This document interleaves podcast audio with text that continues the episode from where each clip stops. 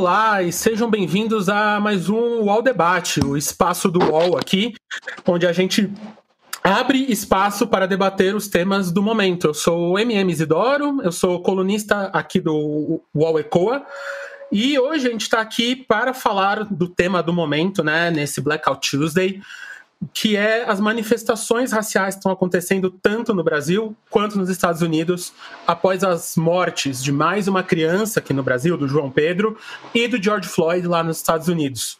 Hoje eu estou brilhantemente acompanhado de Stephanie Ribeiro, que é arquiteta e escritora, Olá. de Tainá de Paula, que é urbanista e ativista, e do Tiago Amparo, que é advogado e professor da FGV. Então, a gente acha que a gente pode começar, gente, com um tema para a gente falar aqui. É, que a gente está numa situação de pandemia, né? A gente está numa, numa situação que é muito já fora do, é, do normal, com muitas aspas, e essa pandemia está expondo muita desigualdade. Né, da, da maneira que as pessoas são tratadas, de quem está morrendo, de quem tem acesso à saúde. E no meio disso tudo, a gente ainda está tendo que conviver com a violência policial. Então, eu acho que para todo mundo, para a gente falar um pouquinho disso, o que que essa crise está trazendo?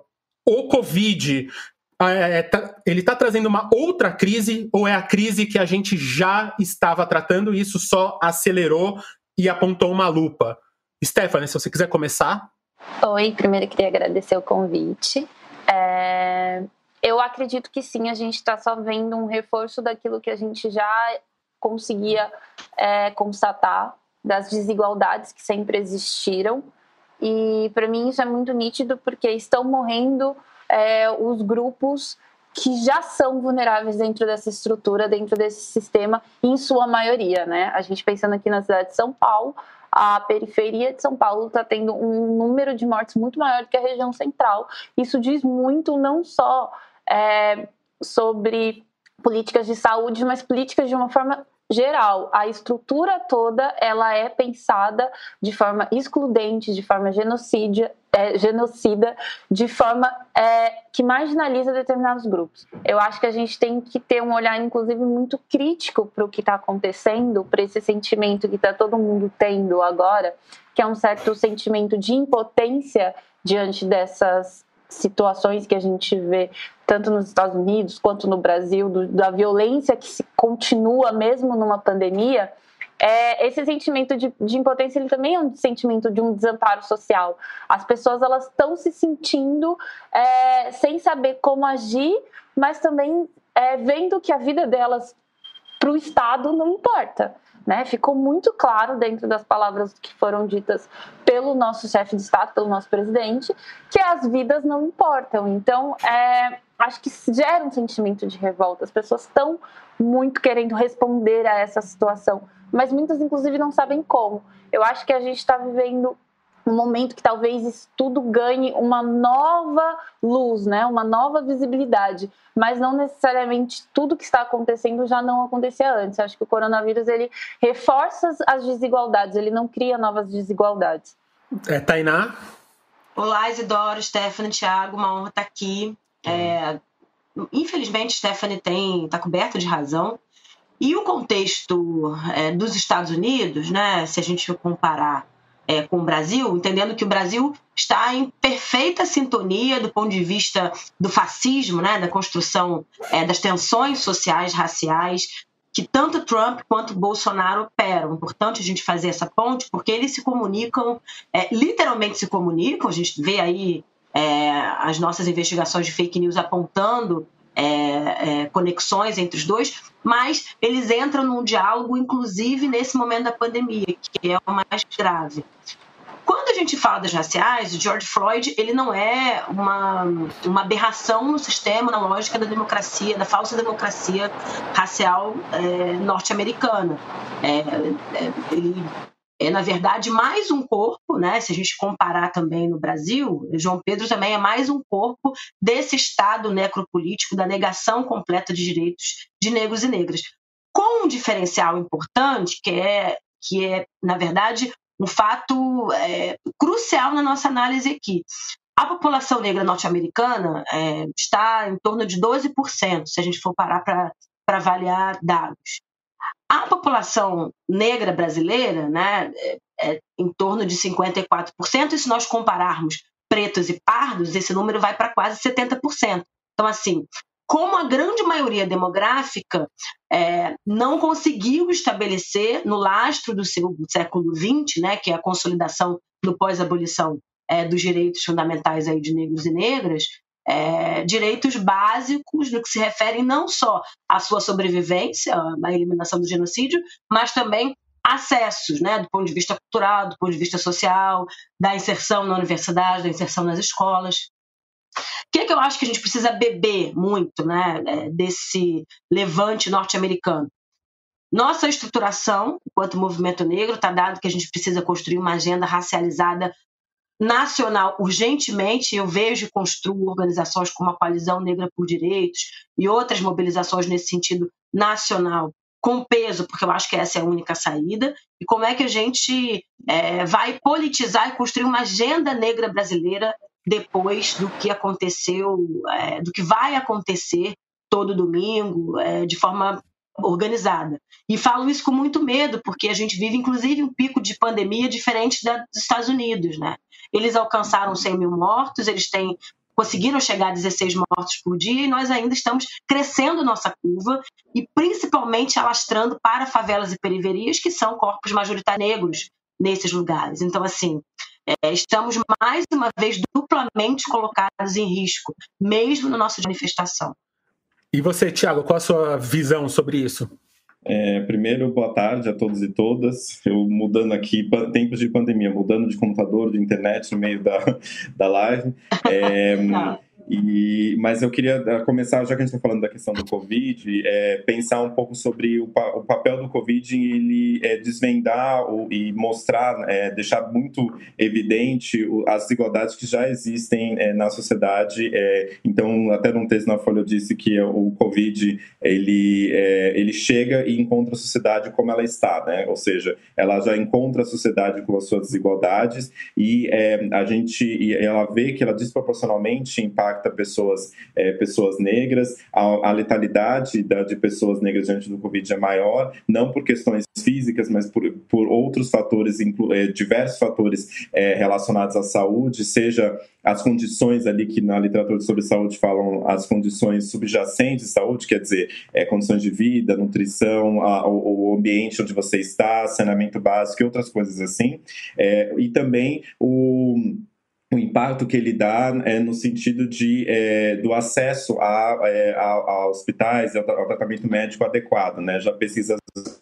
que no tratamento médico eles têm, têm menos é, tempo sendo gasto com pessoas negras por parte de médicos, você tem a dificuldade de muitas pessoas estão morrendo é, com é, um agravamento da saúde muito rápido, então é, muitas vezes elas vão várias vezes para o hospital e são negadas, então esse tipo de, de todos esses fatores impactam nessa desproporcionalidade no, no, no na, na, letalidade de pessoas negras né, diante do Covid. É, foi falado, acho que uma coisa que, que como a gente está no UOL, acho que é legal a gente entrar um pouco nisso, que uma das expressões que a gente está lendo muito, de alguma maneira foi passado por aqui, é a estrutura do racismo, né? O racismo estrutural. Então, Tainá, se você pudesse, acho que, falar para a gente de que maneira isso se manifesta, para as pessoas entenderem, que eu acho que é uma dúvida que muita gente está tendo e a gente não está conseguindo explicar, né? Muito. Então, se você pudesse dar uma introdução de por que isso está acontecendo, e você falou que é mais um corpo, né? Tipo, seja o João Pedro, seja o Floyd, são mais um corpo, e por que isso é tão estrutural dentro da nossa sociedade hoje? Claro. É, Isidoro, acho que talvez a gente consiga explicar muito a partir do sistema de opressão que acontece no trabalho, né? onde as pessoas se identificam mais e entendem como os trabalhadores negros são é, subalternizados e construídos como descarte. Acho que a lógica do descarte de determinados corpos é muito fácil de entender. Mas é importante também a gente falar que esse desentendimento também parte de uma grande ignorância, de fato, concordo contigo, mas também de uma leviandade não querer debater racismo, uma dificuldade muito grande, pelo menos na sociedade brasileira, de tocar e racializar diversos temas. É importante a gente pensar que um, um país escravista, entender que Estados Unidos e Brasil é, é, passaram por um momento de escravidão, né, de determinados setores da sociedade, e o pós-abolição não garantiu é, equiparação de direitos desses corpos escravizados, desses indivíduos escravizados. Falar que, por exemplo, um pedreiro brasileiro hoje ele ganha cinco vezes menos do que um pedreiro chileno, do que um pedreiro é, latino-americano de modo geral. Então, é, a gente não está falando de apenas a eliminação do escravismo, da abolição da escravatura como solução para o debate racial, mas a perpetuação da desigualdade econômica, territorial, cultural, social desses negros e negras durante o processo da pós-abolição. A gente tem a possibilidade concreta é, de ascensão econômica, ascensão social e construção de, da possibilidade, inclusive, de existir dos setores brancos ou dos setores embranquecidos, tem falado muito sobre isso, né, da população parda que se embranquece para perpetuar o modelo de opressão com pessoas mais retintas, mas, concretamente, nós construímos e aparelhamos um sistema de capitalismo que se baseia na opressão e na eliminação, descarte de determinados seres. O que, que eu estou dizendo?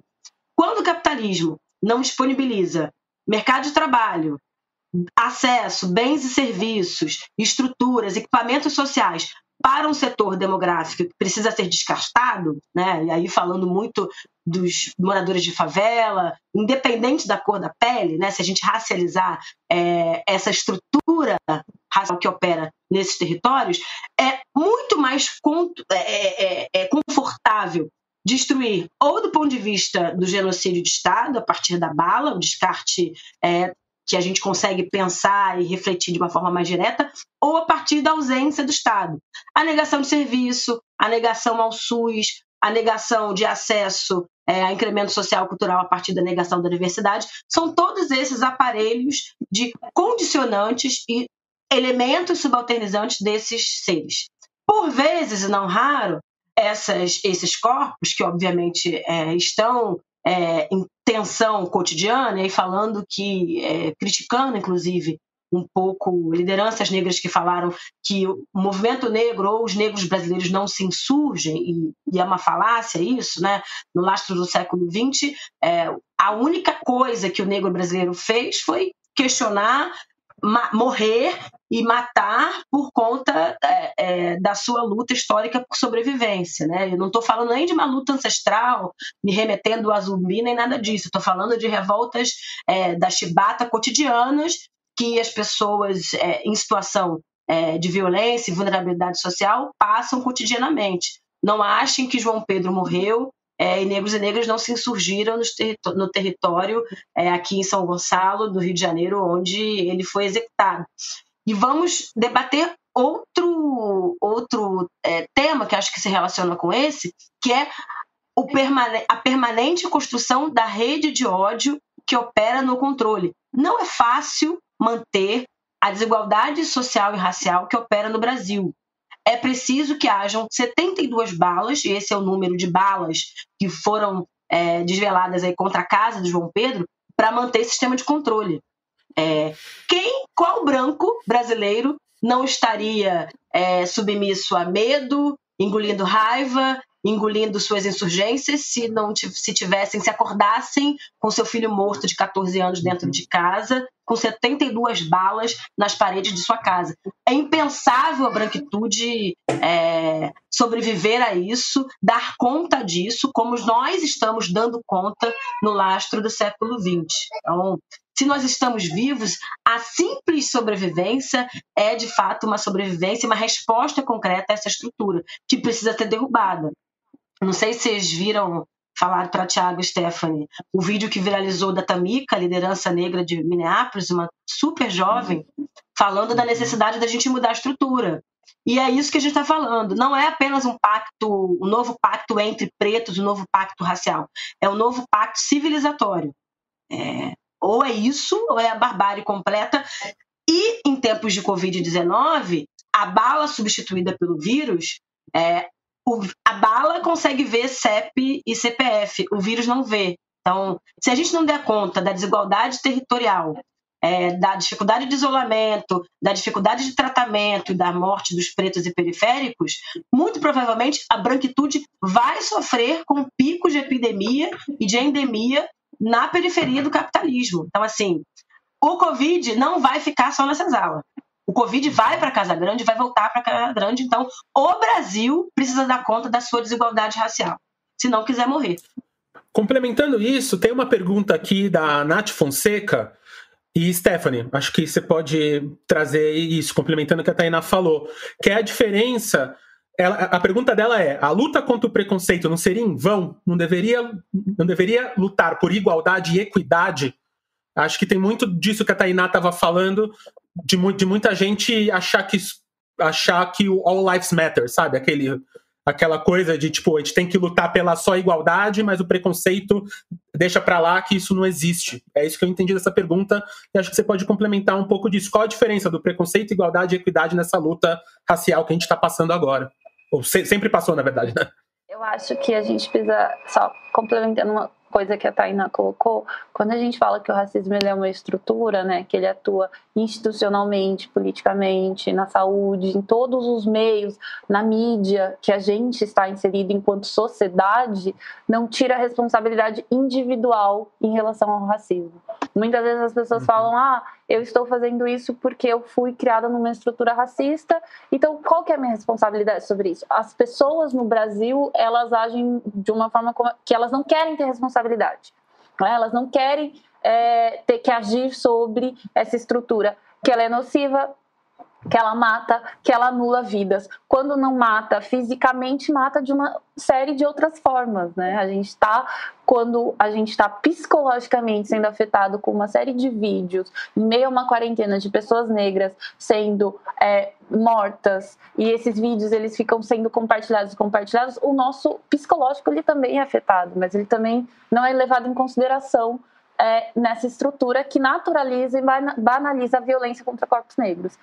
E aí eu tô falando isso porque porque muitas vezes, quando a gente vai falar sobre racismo, quando a gente vai falar sobre movimentos sociais, quando a gente vai falar é, de organizações políticas, as pessoas elas sempre é, atuam numa chave de não entender a importância de nomear a violência. Tanto que aí a gente acha que é muito mais importante a gente lutar, talvez, pela paz e pela igualdade, e ignorar que a gente não vai chegar numa estrutura de igualdade, de equidade, de paz, se a gente não conseguir nomear as violências, porque esse é um dos primeiros passos para a gente não banalizar e naturalizar a violência. Porque uma das questões do racismo no Brasil e no mundo é que ele é tratado de forma naturalizada e banalizada. A ponto da gente uhum. conviver com o racismo, vivenciar situações racistas e achar que elas são normais, culturais, por que não? E a gente vive num país em que o racismo ele ganha de fato as mídias, né? Vamos pensar o que, que são as novelas brasileiras, uma série de reproduções de falas, é, atitudes, é, violências racistas que são é, mandadas para a maior parte da população. Talvez o nosso debate não chegue na maior parte da população, mas uma novela brasileira chega. E a maioria das novelas brasileiras sequer tem é, a presença de pessoas negras ou sequer tem é, pessoas negras sendo tratadas de forma normal. Isso é muito recente, a gente está vendo agora um pouco mais de negros em novelas brasileiras. A gente vive num país de maioria negra. E aí, a gente fala da novela, as pessoas acham que é uma bobagem, mas não é. O brasileiro, culturalmente, ele é muitas vezes educado a partir dessas mídias. E a gente vê a total naturalização das violências, todas as violências, né? Da violência de gênero, violência racial, violência LGBT, tudo é naturalizado nesse país. Por isso que nomear a violência é muito importante. Não existe paz se a gente não conseguir não deixar de naturalizar a violência. Porque senão a gente vai chegar numa coisa romântica, que a gente vai fingir que tá tudo bem, que é o que eu acho que algumas pessoas querem, e a gente finge que tá tudo bem, a gente fica em silêncio, e aí a gente continua como está. E a gente não pode continuar como está, porque a gente está dizendo que como está não está bom. Talvez esteja para algumas pessoas, para alguns pequenos grupos, mas não está bom para a maioria. Não está bom porque a gente está vendo pessoas sendo mortas, a gente, sendo mortas, a gente está vendo um Estado é, agindo de forma extremamente negligente, sendo endossado por alguns grupos. Recentemente a gente viu de uma forma assustadora no Brasil uma marcha com uma apologia evidente ao nazismo. A gente está vendo a situação piorando, piorando, piorando, e eu poderia chegar aqui e dizer assim, não, gente, está tudo bem, porque eu estou aqui na minha casa, estou relativamente confortável, e eu fingi que está tudo bem, que é o que muitas pessoas fazem nesse país. Elas fingem que está tudo bem e elas não querem ser incomodadas com a informação que não está tudo bem. Por isso que muita gente vem nesse discurso de todas as vidas importam, porque elas querem anular a discussão. Elas querem anular a responsabilidade delas sobre essa discussão. E elas querem anular o incômodo. E o incômodo é importante. Não existe uma mudança de sociedade, não existe uma mudança de estrutura que se dê na comodidade. Porque o cômodo está dado. A gente precisa sair do cômodo e a gente precisa ir para o incômodo. Eu estou incomodada, a Tainá está incomodada, o Thiago está incomodado. Porque essa estrutura é excludente para a gente e para uma grande parte da população. Se você está cômodo nessa estrutura, você precisa se incomodar, você precisa abrir seus olhos. E desculpa que esse não vai ser, não é um discurso legal, é, não tem como ser fofa falando sobre isso, porque realmente é muito incômodo quando a gente fala que vidas negras importam, mesmo com todos os dados sobre o genocídio da população negra, e as pessoas elas dizem não, mas todas as vidas importam, como se a gente pautar a discussão racial anulasse outras discussões, ou como se a gente pautar a discussão racial fosse um problema, como se a gente estivesse inventando um problema. Quem dera, a gente não precisa inventar um problema. Isso aqui é histórico, isso aqui é estrutural, isso aqui se, se, se, é, se comprova em números, isso aqui se comprova com informações, com dados, com fatos. Assim, eu acho que a gente precisa ter um pouco é, de um olhar crítico e de bom senso para lidar com as questões que incomodam. Uma das coisas que a que a gente está falando de incomodar e de disso é que é isso que a gente não a gente não vê, a gente não, né, como a gente é representado e até os negros que estão muitas vezes em posição de poder, eles não querem incomodar porque eles estão numa é numa dinâmica branca, né, de poder e tal. Então, Tiago, a gente tem uma pergunta aqui do Estevão Chacon, que é isso, por que a gente acha que os negros brasileiros, principalmente atletas, gente de grande visibilidade, não se posicionam sobre essas questões relevantes? Não, isso é bem, isso é bem importante. A gente viu nos últimos dias é, é, atletas é, de outras é, de outras nacionalidades. A gente viu também atleta, alguns atletas da seleção de, de vários, vários lugares, falando justamente sobre a necessidade de, de, de justiça, né, no caso do George, e da combate ao racismo. Então, um, é, muitas vezes no Brasil é confundido a ideia de que você se posicionar numa situação como essa de violência seria você tomar um partido político ou você envolver no debate político de forma indevida, que você vai ofender alguns dos seus, é, dos seus fãs ou algo do tipo. É, na verdade, é, todas as pessoas públicas que têm algum, é, algum, é, algum reconhecimento público, portanto, elas já têm um certo privilégio, né, um lugar de conforto que elas podem utilizar essa plataforma e a gente não deveria ver é, um combate contra o racismo como uma de, de um grupo em relação a outro ou de, ou de uma posição política que não tem que ser é, que, que seja partidário ou algo do tipo. É o mínimo de civilizatório a gente ter uma sociedade onde todos sejam iguais, onde a gente tenha uma as pessoas não sejam não recebam 72 tiros, como a Tainá disse ali no contra o João Pedro de 14 anos. É a, a ideia de a gente não naturalizar isso e a gente falar que isso não está normal, que não está não deve ser ser naturalizada tem que ser de qualquer pessoa, né? Então, é, celebridades, é, é, jogadores de futebol, é, é, artistas. Quando você se posiciona sobre essas questões, ela transcende um aspecto de, ah, eu votei em X e Y. A gente não está falando disso, a gente está falando de qual projeto de sociedade que a gente vive. Eu lembro do tem uma palestra que a Sueli Caneiro disse uma vez, né, de que é, seja governo de esquerda ou de direita, eu continuo sendo uma mulher preta. Então essa ideia de que a gente a estrutura é muito mais enraizada e você se, você contra essas essas vulnerabilidades essas é, normalizações e, você, e, a invisibilização da violência racial ela é, é, ela ela é um posicionamento que é mínimo né numa sociedade é, onde é tão profundamente desigual quanto a nossa. E só para complementar uma coisa que a Stephanie Antana estava falando é, eu gostei muito no que a Stephanie falou uma coisa de é, a gente não dá para gente ser fofo né nesses nesses momentos mas tem uma coisa aqui que é importante é a gente perceber também também a, a, o papel político de emoções, né, como empatia, como é, o diálogo, como de fato reconhecer o outro como, como igual, né? Isso eu lembro que o, o, tem sempre vários discursos do Martin Luther King que ele foi muito criticado enquanto ele viveu de que a, da, da, de ideias como resistência pacífica, ele enfatizava muito a questão do amor, etc. Mas é, quando a gente olha e aí ele falava muito da ideia de que o amor e a resistência não são é, coisas, é, não são, não é passividade. Na verdade, tem uma força muito grande de mudança social quando a gente expressa que na verdade é uma, uma empatia, um, um, um, um amor por, por, pelo outro, seja ele seja ele quem for. Então essa e, e também uma luta contra o racismo e apontar essas violências também a gente está pensando uma sociedade melhor. Então a gente também está pensando um projeto de sociedade que onde essas violências não sejam naturalizadas, elas não existam. Então às vezes as pessoas falam assim, não, para de falar sobre isso. Eu, por exemplo, tô, ah, canso de ficar, eu não gosto de toda semana ficar às vezes ficar falando sobre violência policial ou algo do tipo. Acontece que a gente precisa falar, é, porque a gente precisa pensar num projeto de sociedade que seja diferente, um futuro que seja melhor para todas as pessoas, principalmente para aquela parte da população que historicamente está sendo, é, que não tem esse direito a esse futuro que nunca chega para os negros no Brasil. Então, acho que essa, é, é, esse projeto de sociedade é o que faz a gente também pensar que o, tem uma potência política nas emoções, né, de, de cuidar do outro, de empatia, de amor, e que, é, e que muitos autores negros vão falar. Então, quando a gente fala da violência, a gente está falando, na verdade, denunciando uma falta de, desses, dessas emoções políticas e pensando no projeto de sociedade que seja melhor. Baixo Clero é o podcast de política do UOL.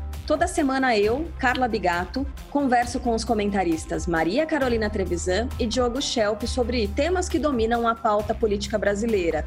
Você pode ouvir o Baixo Clero e outros programas do UOL em uol.com.br podcasts, no YouTube e também nas principais plataformas de distribuição de podcasts. Recebe salário, faz transferência, pagamento, recarga de celular e até empréstimo, tudo sem taxa. PagBank, a sua conta grátis do PagSeguro. Baixe já o app e abra sua conta em 3 minutos. Ótimo. É, chegou uma, uma pergunta aqui, é, Tainá, que você falou um pouco da, é, da diferença da população brasileira para a americana, né? Como a americana, mesmo sendo bem menor a população negra dentro, parece que a voz fala mais alto né?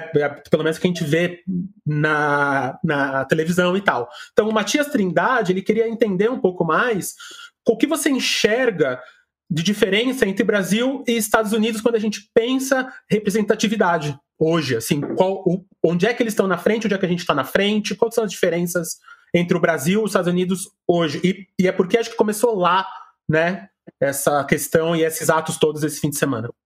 Claro.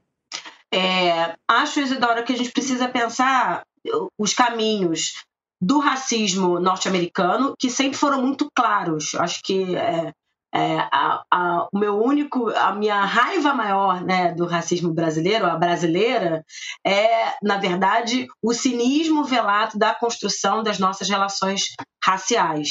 É, desde o início do século XX, foi muito claro o estabelecimento do apartheid, da legislação é, de restrições diretas, é, legais é, e jurídicas da população negra e que é, mobilizou e ajudou o Estado a organizar estruturas específicas raciais, escolas específicas, é, terras específicas e falar que o negro norte-americano teve uma possibilidade que é a nossa grande diferença, que é a matriz econômica, de construir renda estoque fundiário e estoque de riqueza próprio, e aí falando do black money real. Né? A gente fala aqui muito de black uhum. money numa, numa tentativa de colocar a nossa economia de sobrevivência, né? a moça que faz coxinha, costureira e tal, como as iniciativas criativas da comunidade negra no mesmo patamar do black money norte-americano. E tem um hiato muito grande de concepção, porque os norte-americanos, aos norte-americanos foi possibilitada, inclusive, com é, é, proposta do Estado, inclusive propostas de reparação econômica do Estado norte-americano no pós-abolição. E aí tem tem um, um, uma série de documentos e pesquisas nesse sentido. Mas, de modo geral, nós não conseguimos atingir esse patamar de entendimento, reconhecimento e organização, que é o que o movimento negro é, é, estabeleceu hoje, né, é, para fazer suas ações, estabelecer suas ações, essa é a grande diferença entre Estados Unidos e Brasil. O Brasil, no lastro do século XX, teve que dar conta de uma, de uma agenda de sobrevivência. Né? Nós consegui, conseguimos muito pouco ou quase nada organizar as nossas bases pretas, inclusive é, o, o, se pertencer negro, se pertencer a uma, uma comunidade negra, ainda é um grande buraco. Veja bem, é, nós temos uma constituinte norte-americana que fala é, do papel do negro e do negro com direitos fundamentais no início, desde o início do século XX. No Brasil, é, os direitos fundamentais do negro foi inserido e subjetivamente inserido, porque não tem a palavra negro na Constituinte brasileira, apenas em 1988 com a Carta Magna. Então a gente demorou um século para ter direitos universais e mesmo assim os direitos universais se universalizam, não necessariamente falam de nós, tocam a nós. Veja bem, é, o cinismo do racismo é somos todos humanos, somos todos brasileiros, porém Contudo, todavia, esses negros ainda não atingiram sequer o patamar da humanização. É, quando o nosso presidente eleito, infelizmente, em 2018, fala que o negro é, pode pesar até tantas arrobas, né, se referindo aí à, moeda, é, grandeza de medida é, do nosso corpo, ele está automaticamente se referindo a uma lógica que é constante na sociedade brasileira, que é a nossa desumanização. A questão que está dada é o negro brasileiro está ainda discutindo em 2020 a sua humanização, os processos de humanização. Nós somos sequer considerados humanos. Acho que esse é um patamar é, que nos coloca num momento, num tempo histórico diferente do norte-americano. O norte-americano, o negro norte-americano, consegue influenciar a política e construir movimentos políticos o Obama e a Michelle Obama, eles não são indivíduos deslocados da construção política organizada dos negros norte-americanos. Existe um grande descontentamento com a estrutura política partidária, é, institucional é, nos Estados Unidos. Existe, claro. Acho que é, as ondas de ódio é, iniciadas pela morte de George Floyd estão também muito tocadas pela revolta que se tem ao trumpismo e à lógica do próprio capitalismo se organizar. Mas, sem dúvida alguma, é totalmente diferente de uma conjuntura de Brasil que, que o movimento negro e indivíduos negros sequer conseguiram estabelecer é, e incidir na, na real politics, na real política do uhum. Estado brasileiro como ele opera nós ainda somos tratados como arrobas, nós ainda somos tratados como, como corpos descartáveis. Qual é a grande conexão é, entre branquitude e racismo brasileiro e branquitude e racismo norte-americano? Vejam vocês, à medida que os negros avançam, é, a branquitude norte-americana reage e reage com raiva.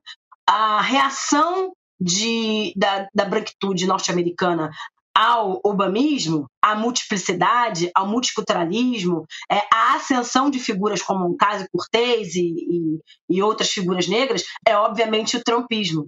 Nesse lugar, é, é, extremamente leviano a gente se colocar como a justa oposição ao bolsonarismo, porque nós estamos, na verdade, falando de um sistema que, não, que nunca nos viu e que nunca é, é, nos contemplou muito antes do Bolsonaro. Então, é, a luta racial brasileira, ela precisa, na minha opinião, ser colocada como centralidade da luta antifascista, porque nós estamos na ponta do fuzil e na ponta do barbárie, da, da barbárie há muito tempo, há mais de um século, né? os 132 anos do pós-abolição, demonstram dois movimentos.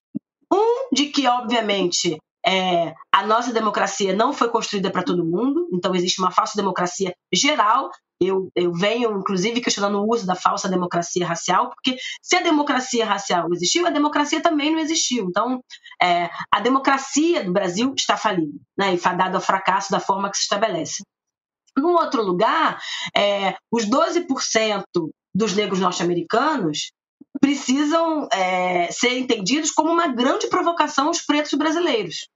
Se somos a maioria demográfica, se somos a maioria demográfica, quais movimentos e quais relações nós precisamos estabelecer nos territórios, nas favelas, nas periferias, contra é, os desmandos e, a, e, o projeto de poder da milícia, do neopentecostalismo, que trabalham também uma estratégia cultural, né, gente? Existe uma estratégia cultural de desmonte do entendimento da identidade racial brasileira. Então, a gente precisa entender que é que somos uma nação preta e precisamos entender que essa nação preta é muito mais potente do que qualquer microlevante fascista que queira se consolidar e se estabelecer como o novo normal. Acho que essa dimensão ideológica é, ela vai ser varrida por uma questão muito objetiva agora que é a nossa maioridade demográfica. Nós somos em maioria.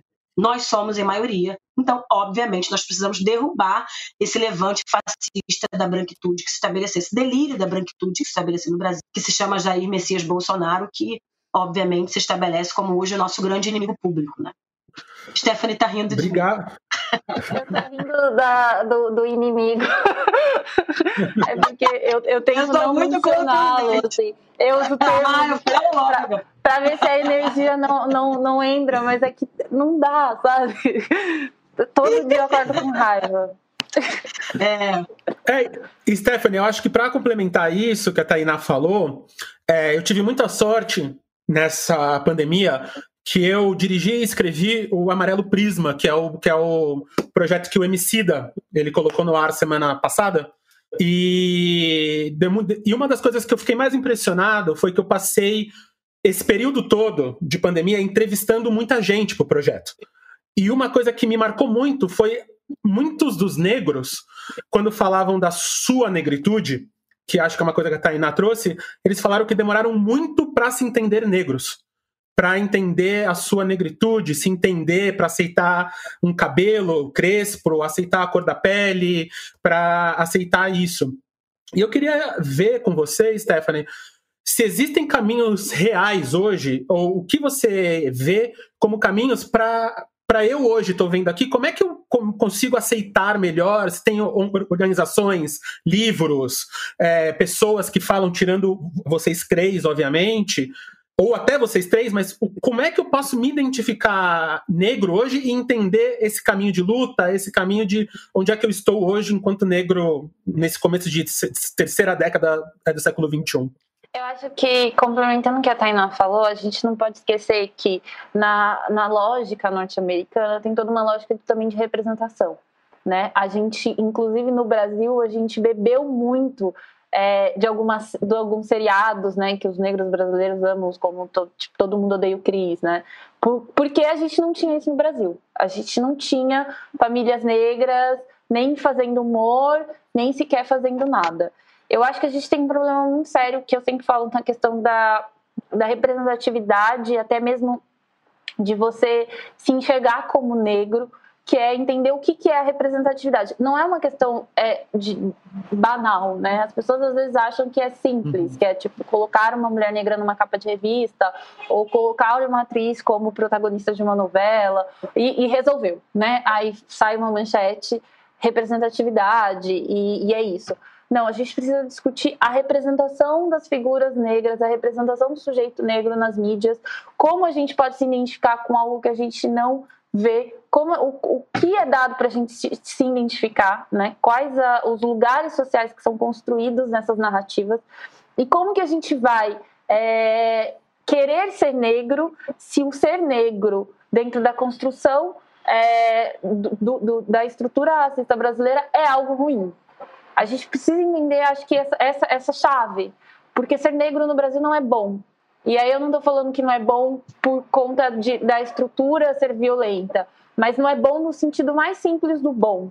Né? Toda a construção de narrativa é uma, do negro como uma figura do ruim, do, do secundário, do violento, do, da, da, as narrativas femininas, inclusive, elas são muito. Elas me pegam mais enquanto feminista, né? Óbvio que eu fico vendo e tentando entender, quando a narrativa negra feminina existe, ela geralmente é uma mulher que está sofrendo uma série de violências, é aquela figura da mulher sofredora, da mulher que ela vai ser violentada na narrativa como um todo e aí depois ela vai insurgir. Você quer ter essa vida? É uma pergunta que eu faço para as pessoas.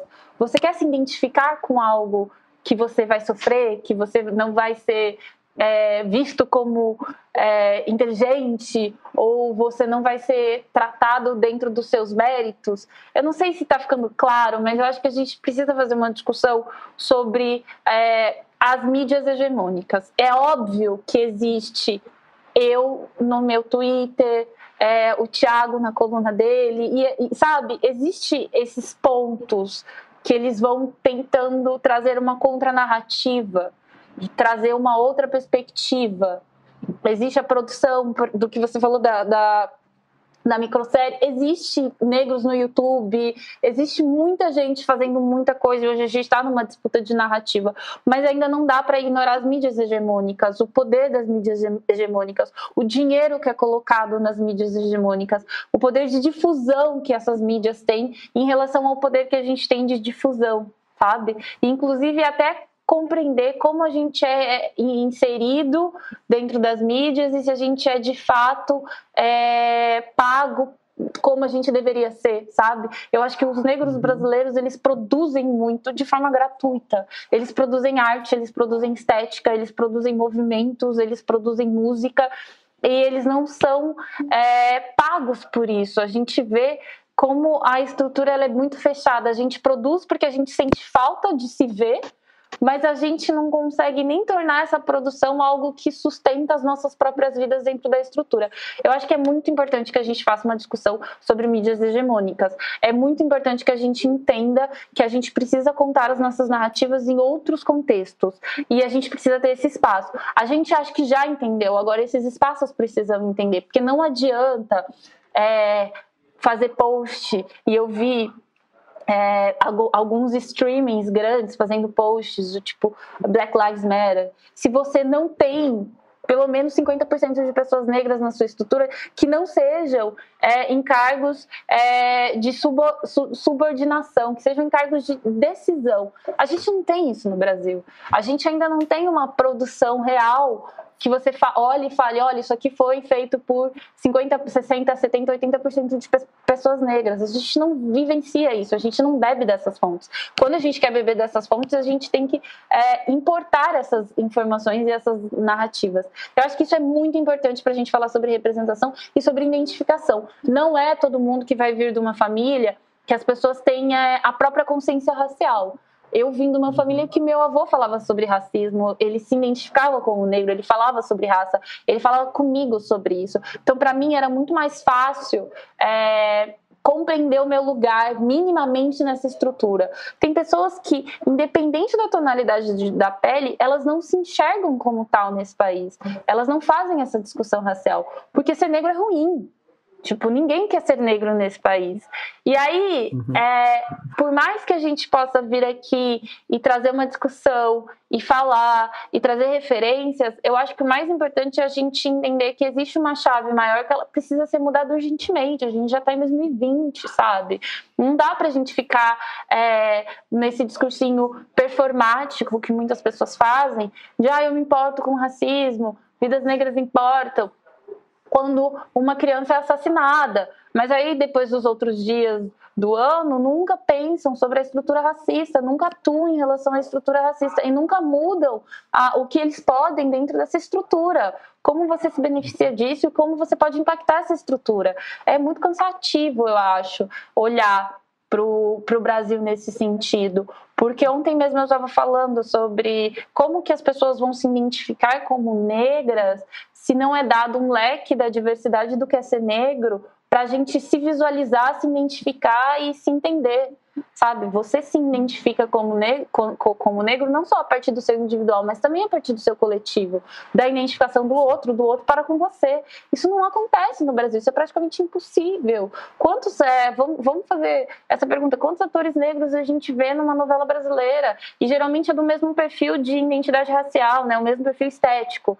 Aí... Uhum é muito difícil que você olhe para isso e se entenda. Eu já tive situações muito é, absurdas em relação a isso, de eu fazer eventos e meninas negras de pele retinta me perguntar se elas eram negras. Isso é muito doloroso para mim, porque mostra o quanto essa estrutura ela, ela é bem fechada, ela é bem amarrada. É, meninas negras que provavelmente passaram por uma série de violências racistas, mas elas nem entendem isso como violência.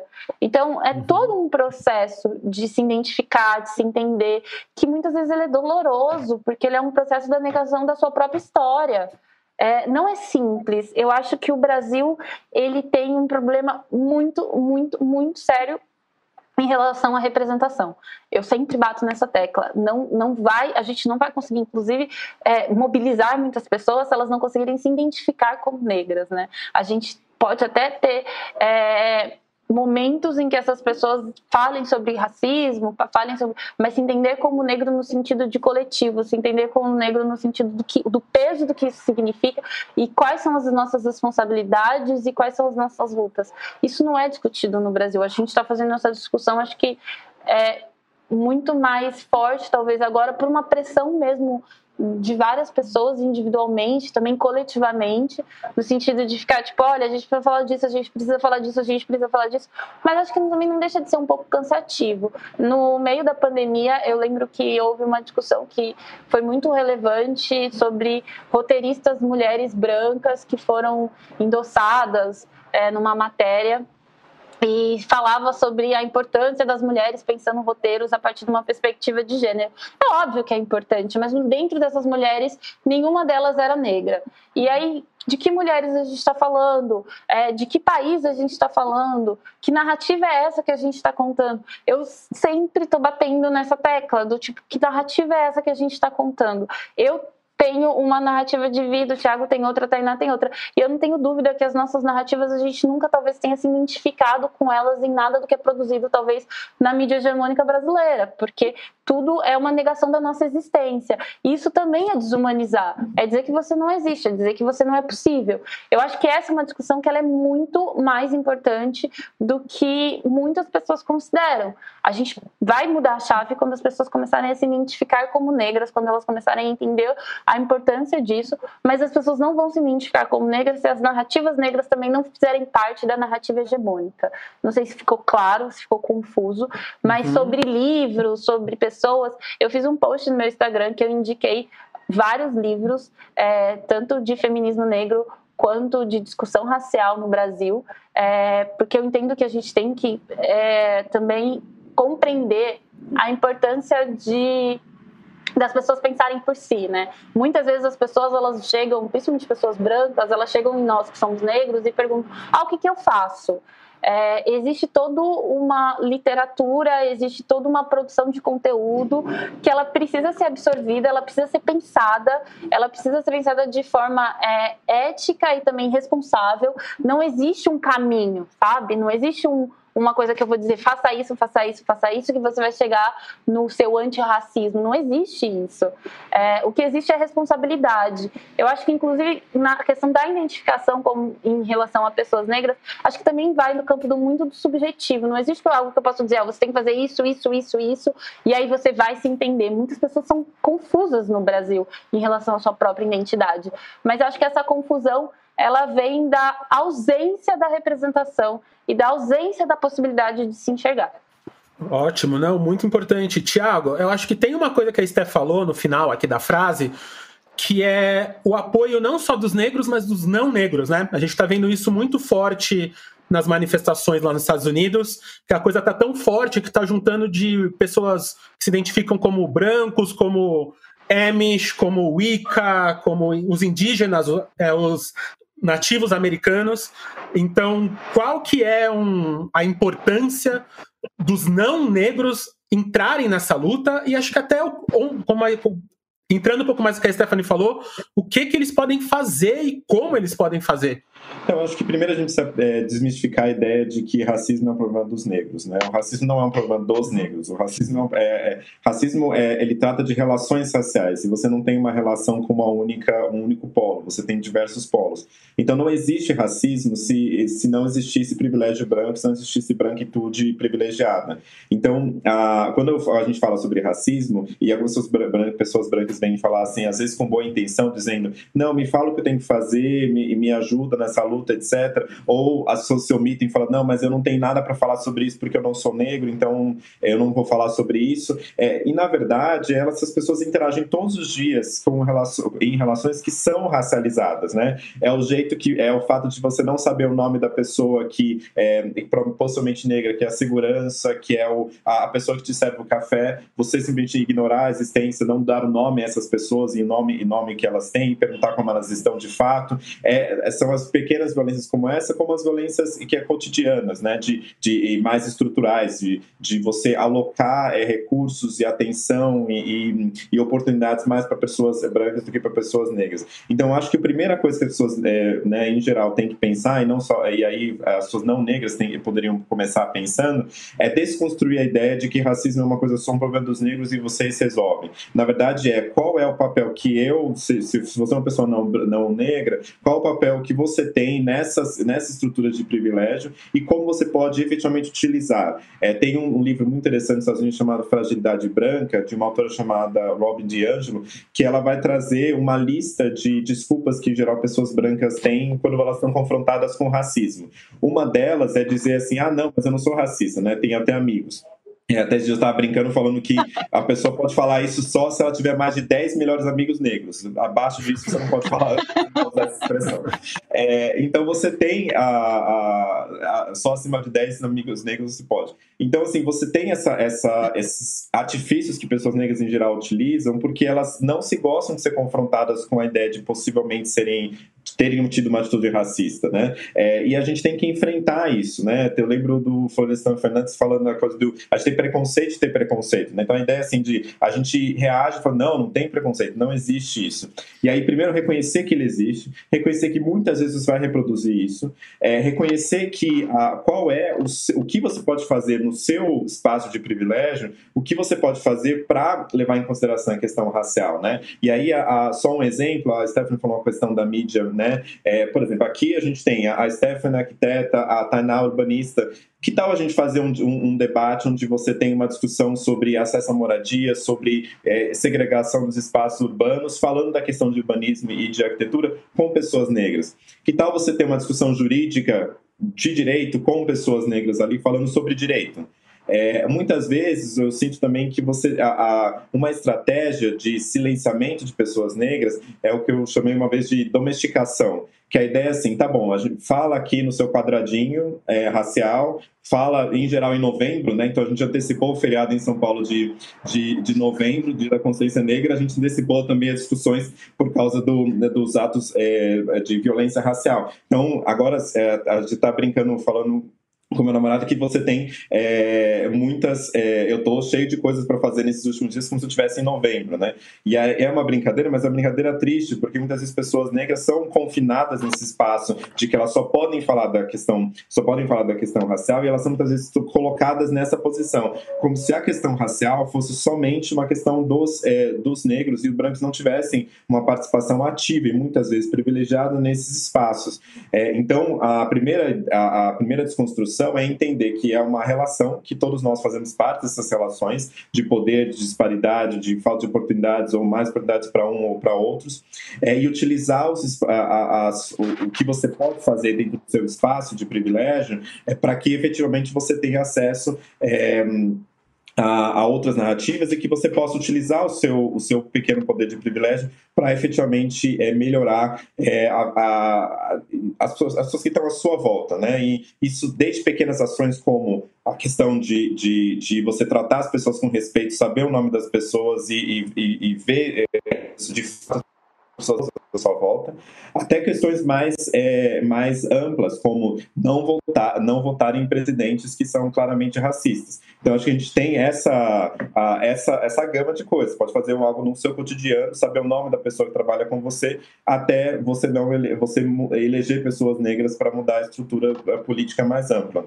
Então, essas pequenas coisas, eh, todos nós participamos desses espaços, e, e, e, e racismo não é simplesmente problema de negros, mas é efetivamente uma, uma relação que todos nós fazemos parte dela, né? a gente precisa desconstruir essas relações. E aí eu sempre tenho um pouco de receio de a gente domesticar pessoas negras, colocando elas quadradinhos e eu gostaria de ver no mundo onde a gente tenha pessoas negras falando sobre diferentes questões e, e, e, é interessante saber disso porque pessoas negras não têm o privilégio de falar as questões como um sujeito universal significa isso, né? Significa que, em geral, é, pessoas, eu já fui num debate uma vez que uma pessoa falou assim, Tiago, o que pessoas negras acham de tal questão? E aí, para a pessoa em seguir, seguinte, que era uma pessoa branca, homem branco, perguntaram para ele, e você, o que você acha dessa questão em geral? E eu nunca esqueci disso, porque foi um ato falho ali da pessoa.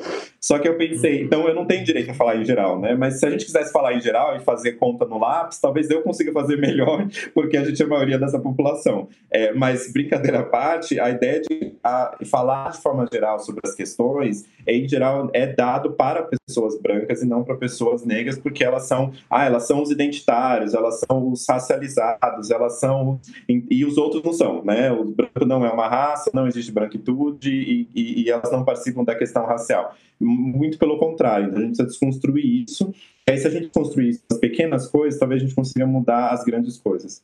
É, só Ótimo. falar uma coisinha que tá rolando muito já, Thiago. Não sei se você viu a discussão de que os brancos brasileiros eles querem se dizer latinos para não, não discutir a questão racial, né? Para dizer que, tipo, olha, se eu sou latino, evidentemente eu não sou branco, então não tem racismo. E, é, e eu acho que é esse tipo de, de comportamento que a gente vê muito no Brasil, tanto do eu tenho um amigo negro, quanto do minha avó era negra, quanto, que, que diz muito sobre a total irresponsabilidade sobre a questão racial, sabe? Sobre não querer ser honesto sobre as questões, né? Sobre não assumir o seu lugar de fato e falar assim, olha, vamos fazer essa discussão sim, sabe? Vamos vamos sair do cômodo, né? Como que, que, que agora você tem a gente está vendo o auge do debate, assim, e as pessoas começam, ah, não, mas eu sou latina, como se elas, né, elas se tiram do contexto que elas de fato estão para não ter que discutir, né? É, é muito e difícil. Uhum.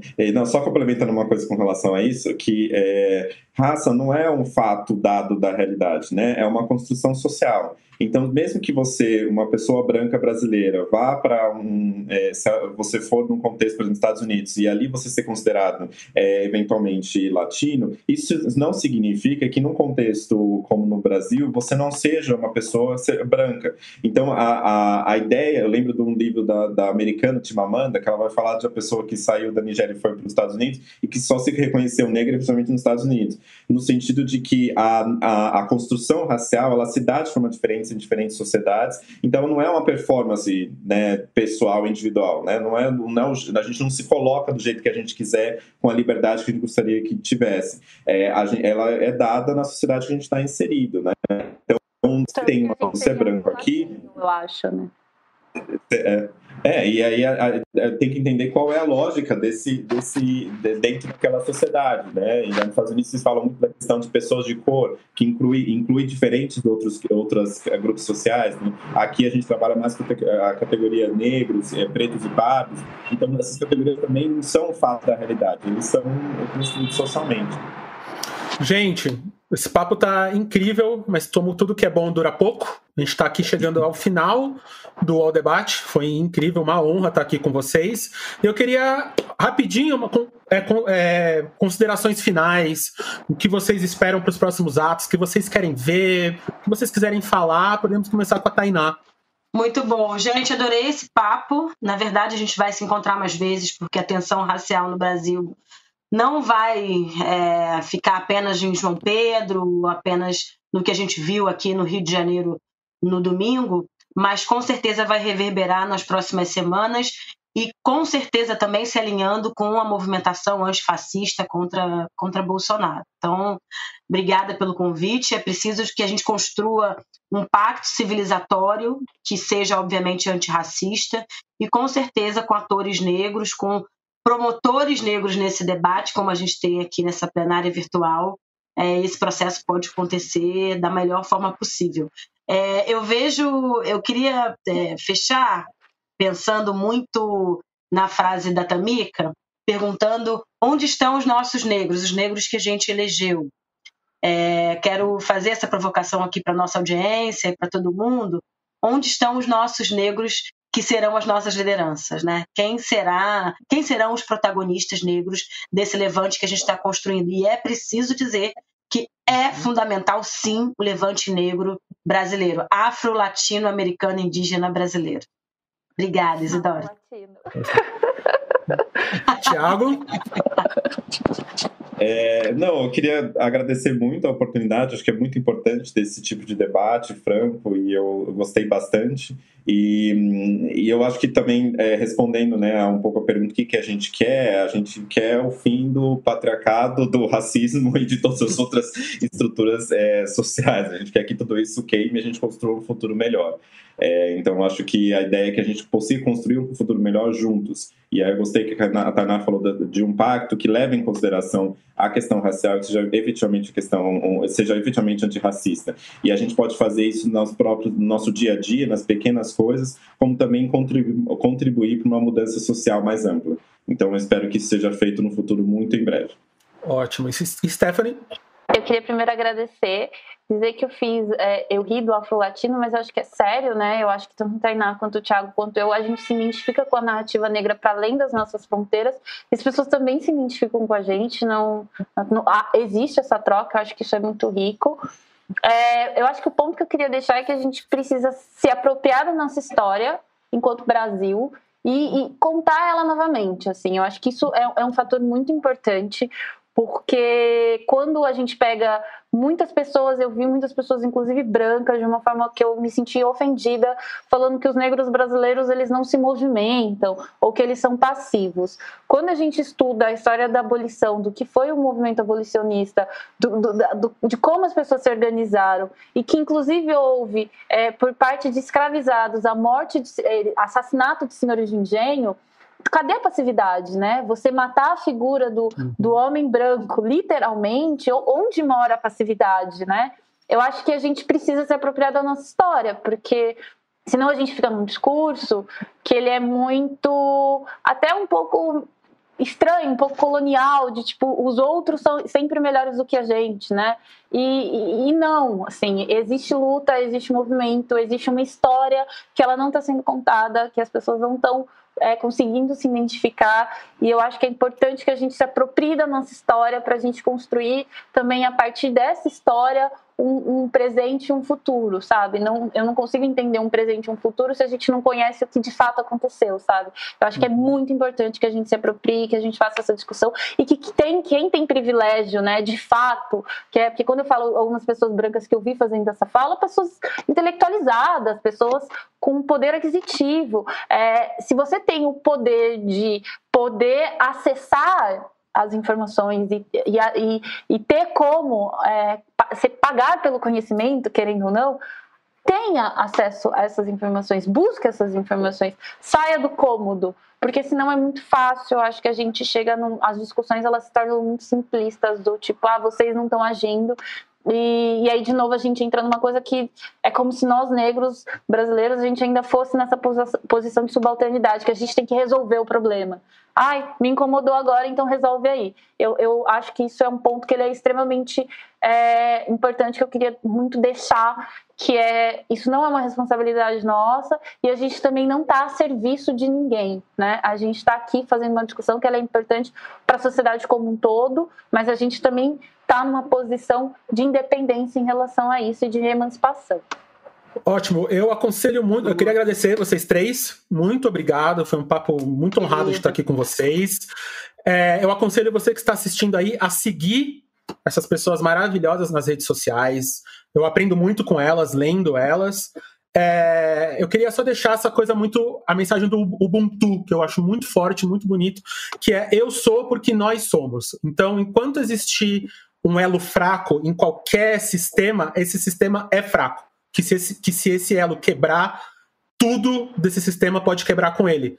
Então pode ser uma pessoa, enquanto tiver alguém dormindo na rua, alguém sendo oprimido é pela cor da pele, alguém que não tem um, um é uma UTI para ir, ou um médico para ir, a sociedade inteira pode ficar doente, a sociedade inteira pode ficar mal. Então, se eu sou um cara forte, é porque minha, as pessoas em volta de mim são fortes, sendo esse, essas três pessoas que estão aqui, sendo minha família, ou sendo pessoas que eu nem conheço, que já vieram antes e vão vir depois. Então, eu sou muito forte do Ubuntu. Sigam elas. A gente vai estar aqui. Obrigado, UOL, pelo espaço. Vejam o Amarelo Prisma. Tudo isso que a gente colocou aqui do meu coração, a gente colocou lá. Então, eu peço para vocês verem. A gente vai falar, somente no Movimento 4, sobre o Dragão do Mar, sobre essas pessoas que foram muito importantes na nossa história. A gente não fala, e UOL, muito obrigado pelo espaço. Espero que ver mais, muito mais essas carinhas e essas cores aqui. E a gente se vê logo mais. Fiquem bem, fiquem seguros, usem máscara, álcool e gel. E domingão, quem for pra rua também se cuidem. E vamos lá. Obrigado, Juízo, gente. Se cuidem, todo mundo vivo. Tchau, Isidora. Obrigado. Obrigado.